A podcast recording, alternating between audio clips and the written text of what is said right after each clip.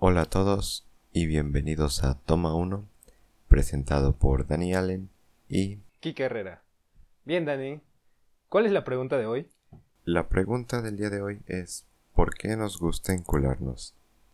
Y es que hace poco estaba pensando en lo satisfactorio que es para mí esa sensación cuando empiezas a conocer a una persona que te gusta y todas las canciones nos recuerdan a esa persona donde nos emocionan sus notificaciones en el celular, donde empezamos a crear historias de cómo sería estar con esa persona. Y creo que esa sensación es bastante, bastante satisfactoria. Pero a la vez sabemos que esa sensación no dura para siempre y que es muy adictiva. Así que prepárense, porque hoy les vamos a hablar de todo lo que hay detrás del encolamiento y todo lo que conlleva. Dicen eh, que una cosa de la vida muy importante es el amor. Y sí, porque este amor es la droga más bonita que pueda haber. Por ello es que nos encanta. ¿Por qué? Porque cuando nos sintamos tristes, pasó algo, y llega esa persona por la que te sientes tan enamorado, te habla, te manda un mensaje, te cambia el panorama, te hace olvidar eso que tus preocupaciones, te hace olvidar tus pendientes que tenías. que a la vez es algo muy satisfactorio, pero también contraproducente. Exacto, Quique. Tú lo has dicho, es una droga. Desde un punto de vista científico, enamorarnos no es más que una reacción química en el cerebro que hace que segreguemos adrenalina, dopamina, serotonina, oxitocina, entre otras sustancias, ¿no? Pero es lo que nos hace sentirnos tan felices. De maravilla. Sí, o sea, te sientes feliz, te levantas feliz y ves sus mensajes y dices, oh. Hasta más temprano te levantas. exacto, es, es muy bonito, pero a la vez es peligroso, tú lo sabes. sí, puede ser perjudicial. Ajá, más bien perjudicial. ¿Por qué? Porque si tú tienes una rutina, ya sea de entrenamiento, ya sea de, de estudiar, por eso es que muchas personas dicen, no, es que tú, tú tienes que acabar tus estudios, tú no estás para echar novio ahorita. ¿Por qué? Porque todo eso conlleva a que le aflojes en, el estudio, en tus tareas, tus obligaciones. Un ejemplo, yo a lo mejor antes este, hacía ejercicio. cuando pasó eso, fue como que prefería ir a su casa en lugar de quedarme a hacer ejercicio o otros pendientes que yo tenía. Aunque yo estaba muy feliz, o sea, y eso me mantenía a mí, pues era lo mejor del mundo, ¿no? Pasar tiempo con ella. Pero ¿qué pasó? Que a la larga, eh, en lugar de hacer ejercicios, ya estaba a lo mejor en un puesto de comida rápida comiendo con ella. Verga, pues yo peor, o sea, realmente tú conociste como yo era antes, como era una persona muy fuerte y llegó un momento en donde me volví alguien muy vulnerable y, ¿sabes? Por lo mismo, por querer estar siempre con esa persona, por sentir que esa persona era como todo, como que si yo perdía a esa persona, lo iba a perder todo. La vida se te acababa, ¿no? Prácticamente. Entonces, es como cuando te quitan una droga, es como cuando un adicto está con, no sé, cocaína y pues está diario, diario, diario echándose sus líneas. Pero el día en que no, ¿qué pasa? Pues se siente ansioso, se siente mal, se siente... Que algo le falta. Que algo le falta y, o sea, se pone mal, mal, mal. Eso es lo que hace el amor realmente. O sea, de alguna manera ese sentimiento de amor que, que realmente es enamoramiento o enculamiento, es eso, es solo una sustancia que se está dando y que te hace sentir bien al momento. Bueno, la pregunta que te quiero hacer es, ¿te has enamorado a primera vista? Creo que no. La verdad es que yo siempre he admitido que hay muchas, digamos, todas las mujeres son bellas. Pero pues entre mujeres bellas hay quienes sobresalen, ¿no? Y sé reconocer, eh, pues que las personas son, están bonitas, las mujeres están bonitas. Obvio. están bien chulas las morras. no soy una persona que se deje llevar mucho por lo que es el físico. Eh, todas las mujeres son hermosas. Y hay unas que sí, pues sí, roban la mirada de uno, ¿no? Pero, ¿sabes? Más que un cuerpo bonito, se necesita una actitud, una vida. Y entonces, al no haber esa ese clic en actitudes, en coincidencias de uno a otro, dicen, oye, sí, pero pues la verdad no. Si siguen sería algo muy tóxico porque estarían pelea, pelea, pelea, pelea. Sí, sí, fíjate que tienes razón, o sea, realmente todas las morras son muy chulas, pero claro que hay veces donde una en especial nos roba la mirada y lo que hace es pues igual generarnos atracción. Primero nos genera atracción y en base a esa atracción uno pues se plantea ideas de querer conocer más a esa persona. Pero como ya tenemos ese punto de atracción, ya es más fácil que empecemos a ver más sus virtudes que sus defectos. Sus defectos no los queremos ver, solamente sus virtudes. Y es cuando, si eres correspondido, te empiezas ahí, ahí a encular, a encular, a encular. Y sí, tienes razón, no, no siempre funciona bien porque si te enamoras más por la parte de la atracción, al final no conoces bien sus ideales. Entonces vas a estar en desacuerdo con esa persona, vas a estar en muchos conflictos y pues al final, cuando se acaba esta etapa de enamoramiento, que supuestamente, según la ciencia, según muchos estudios, esta sensación dura máximo cuatro años, tres a cuatro años. Después de esa etapa, ¿crees que realmente sea amor o ese enamoramiento o, qué es qué, qué pasa después de esos años? Pues mira, como tú lo comentabas también, eh, muchas veces se siguen también por atracción, pero ¿qué es lo que pasa? Después de ciertos años, la atracción, la hermosura, se llega a perder, ¿no? Que a lo mejor le dio uh, a cierta persona una depresión, algo, tienden a empezar a engordar, así, o sea, pueden perder sus encantos que ven a primera vista cualquier hombre, ¿no? Por así decirlo. Pero como tú lo planteas, digamos, si son dos personas que a lo mejor empezaron incluso medio gorditas, pero ¿qué pasó? Que dijeron, no, pues sabes qué, vamos a hacer ejercicio. Los Una meta en común, ¿no? Ajá. Ver, uh, cuando pasa esa etapa de enamoramiento, uno empieza a cuestionarse. ¿En verdad me hace bien esa persona? No tanto por lo material que tenga o algo, porque eso ya vendría siendo interés, ¿no? Sino que lo que te hace sentir, que te hace sentir que estás apoyado, que estás una sensación de comodidad. Sí, sí, te entiendo. Realmente es donde te sientes cómodo, te sientes que hay apoyo mutuo, hay algo que están luchando en común, algo en lo que están creciendo ambos. Y no solamente están estancando en besos, en, en quererse en la parte afectiva, sino avanzando como personas. Como pareja. Como pareja, los dos, exacto. Yo conozco infinidad de situaciones, digamos, ahorita aprecio una. Tengo dos amigos que tienen alrededor de 28 años y se conocieron jóvenes. O sea, literalmente jugaban entre hermanos todos y también ellos eran amigos. Y esta pareja en particular, pues se dio a la etapa de la secundaria. Pero de ahí no se soltaron. No se soltaron. Ah, no se soltaron, así de cañón. O sea, ¿qué será? A lo mejor para los dos era su primer amor. Ninguno de los dos tuvo. Porque también tiene que ver mucho eso, ¿sabes? Cuando es tu primer amor, no sabes, crees que todo va a ser infinito, crees que todo va a ser para siempre y te inculas a más no poder.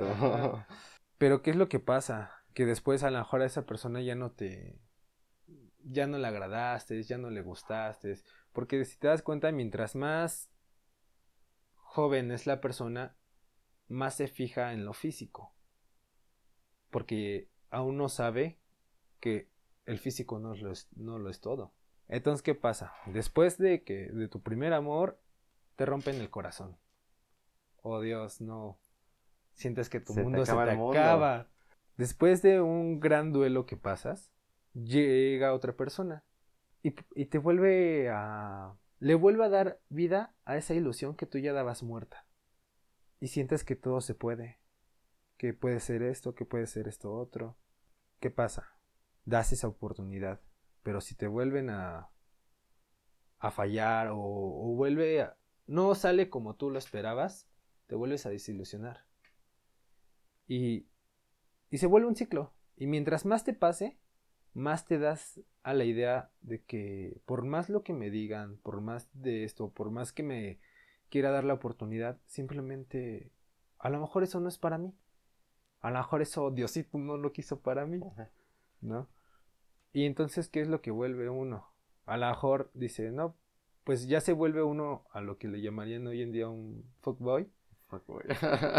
¿Por qué? Porque, o sea, ¿qué pasa con estos chavos? A lo mejor tienen una forma de, de pensar en que, pues sí, simplemente eso no es para ellos, ¿no? O sea, una relación a más allá. O sea, ya, mira, ya a lo mejor ya me pasó una vez, mira, no, no me creo. Que al igual va durante la adolescencia, ¿no? Porque ya más adelante uno empieza a buscar con quién construir. Ya por eso de los 25 años ya uno está diciendo, ¿qué onda? Con, Sí, ¿Qué va a ser de mi futuro? ¿Quién me va a acompañar? ¿No? tal vez. Pero en esta etapa, De esta etapa no.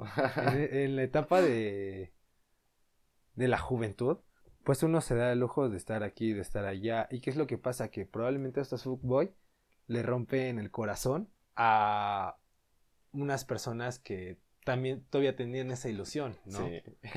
A lo mejor por medio de engaños o lo que tú quieras, cosas que a lo mejor no sentían, pero lo decían para pasar un buen rato ellos, pero sin embargo se cargaban la ilusión de una persona. Y es que pasa que están entrenando a otras personas. generaciones para que Exactamente. vuelvan fuckboys o fuckgirls. Pero sí, o sea, tienes razón. Realmente ahorita, en la etapa de la juventud, en la etapa de los adolescentes, cuando vives tu primer amor es definitivamente, creo que es puro encolamiento. Creo que como apenas te dan de probar de esa sensación tan bonita, es te dejas llevar. Te dejas llevar y, y hasta que te duele, te rompen el corazón y se acabó. Y es muy difícil que un primer amor sea, sea como algo muy, muy definitivo, muy largo. Por ejemplo, lo que tú me decías de el que conoces desde la secundaria y ya tiene 28 años. Por eso te comentaba, de hecho, eh, me sorprendió esa relación. ¿Por qué? Porque a lo mejor al principio, pues poco a poco se fue apegando esta persona. Digamos, mi amiga en especial, pues era la chava. Entonces, pues el chavo se empezó a pegar a la familia, se empezó a pegar a la familia. Y de un momento a otro, pues ya se la pasaba más en su casa de ella que en su propia casa. ¿Qué pasó? Están actualmente en unión libre Ajá. pero están juntos, ya van por su propio departamento en este caso, ¿no? Esperemos que a lo mejor en un Ah, futuro les vaya mucho Sí, sí. mejor. Eh, ya tienen su carro, se van cuando ellos quieren unas vacaciones. Y, la, y bueno, ahora sí que pues no tienen ningún compromiso, ¿no? También porque pues no tienen hijos, o sea, están en unión libre, pero gozando toda su juventud. Entonces ellos pasaron de ser amigos a ser novios y a ser ya una Ajá, pareja. O sea, como tal, ellos no eran amigos. El chavo era amigo de sus hermanos de ella. Ajá. Y fue como se conocieron. Y sí, a lo mejor como tú dices, de amigos, pero de ahí no se soltaron. Es que, de hecho, eso. Estaba viendo que un estudio decía que no es posible la amistad entre hombres y mujeres, ya que una de las dos partes en algún momento llega a desarrollar un grado de atracción sexual hacia el otro. Yo pienso que sí, tienen mucha razón. No es que no sea posible la amistad entre un hombre y una mujer, pero sí desarrollan grados de atracción y en algún momento a todos nos ha pasado que nos ha gustado una amiga o que le hemos gustado una amiga, pero sí llega a sentirse un grado de atracción, quieras o no, o sea, a lo mejor no la ves como que una pareja o como que te guste, pero te atrae, pero sin embargo no creo que sea eso una, un impedimento para que desarrollen una buena amistad. Es que todo va a depender según las experiencias, Ajá. ¿sabes? Porque a lo mejor, ¿sabes qué? Se la cantas, ¿ok? No se dio. Sí. Pero ¿qué es lo que va a pasar? Si esta persona, cuando estuvo como en el tratamiento de, de querer estar con ella, Ajá. no se portó mal, se portó chida, digamos. Pero ¿qué es lo que pasa? Te apoyó en esos momentos que a lo mejor tú te sentías mal. O sea, fue un oído, fue... Sí, fíjate que es eso, o sea, realmente yo creo que cuando tenemos más tendencia a que nos guste una amiga es cuando hemos pasado por momentos muy difíciles y nos sentimos solos y por ejemplo esa atención de esa persona nos agrada, nos llena tanto que empezamos a desarrollar ciertos sentimientos. Te sientes cómodo, ¿no? sí, te sientes cómodo. Incluso lo puedes llegar a confundir con, ay, me gusta o me estoy enamorando, ¿no? Pero... Digamos, yo creo que a nadie le gusta estar con una persona miserable, que diga, ay, no, yo no voy a trabajar, yo así esto, yo pienso vivir mantenido, pienso así, así. No, ¿por qué? Porque uno, tanto mujer como hombre, se enamora de las aspiraciones del otro. Digamos, que llegan, no, mira, la verdad, yo empiezo a construir, no sé, todo puede empezar desde cero. O sea, a lo mejor una persona mm, que venda dulces, empieza a vender, incluso en la misma escuela, dulces. Pero quieras o no, ya está ganando su propio dinerito, aparte de estar estudiando. Es otra... pero ¿por qué va a hacer esto? Porque dice, no, es que yo de grande quiero tener una casa, quiero tener un carro, quiero ser independiente a la brevedad posible. Aunque en el momento tampoco se sabe lo que está diciendo, pero ya se da una idea, una aspiración más grande. Sí, claro, o sea, enamora mucho eso que tengan aspiraciones y planes a futuro. Bueno, vamos con las conclusiones. De todo esto que podemos resumir, ¿qué ideas les puedes dejar a las personas que nos escuchan? Que si se llegan a encolar, que sea una persona con aspiraciones y actitud tan que los haga que los haga querer salir adelante y echarle ganas. Porque una persona que te da para abajo no es saludable en tu vida. si quieres estar con alguien, tiene que ser una persona que te motive a hacer más día a día. Vale, vale. Creo que nos hemos volado mucho en el tema, pero es que es algo que da mucho de qué hablar. Bueno, voy a tratar de aterrizar mis ideas. Lo primero es que el enculamiento, esa sensación, es algo muy bonito, es algo que todos debemos disfrutar, gozar, pero recordar esa analogía con las drogas, que ese efecto en algún momento se va a pasar y si nosotros realmente queremos estar con una persona, hay que darnos la oportunidad de conocerla bien, de saber quién es realmente, de mirar más allá de sus virtudes, sus defectos y sobre todo, lo más importante, ¿qué te aporta a ti esa persona? ¿Qué te hace te hace bien realmente esa persona? ¿Te hace más de lo que ya eres? Y viceversa, tú esa persona que le aportas realmente le estás haciendo bien, la estás haciendo mejor. no se trata de complementar a esa persona, sino que ambos se sumen y sean más de lo que ya son. Y también, siempre, siempre, Dediquen tiempo a ustedes mismos, a sus metas, a sus aspiraciones, a las cosas que les gusta hacer. Neta que alguien que se siente feliz con lo que tiene, con quien es, jamás se va a caer por otra persona. Y si llega a sentir esa sensación de enamoramiento, realmente siempre va a tener un pie en la tierra porque tiene lo suyo y sabe que con eso es más que suficiente. Y otra conclusión para llevar una buena relación es el amor propio. ¿Por qué? Porque por amor propio te levantas a cumplir tus metas, a hacer ejercicio para que te veas bien. ¿Por qué? Porque te encantas a ti mismo. ¿Y qué pasa? Que con ese mismo amor propio que tú te tienes, tomas una disciplina que te lleva a un bien. Y al contagiar ese bien a otra persona, le haces bien. Ante todo, primero el amor propio. Exacto, quiéranse ustedes para poder querer a otras personas. Y bueno, a todos los que nos están oyendo, los quiero mucho. Cuídense y nos vemos en la próxima.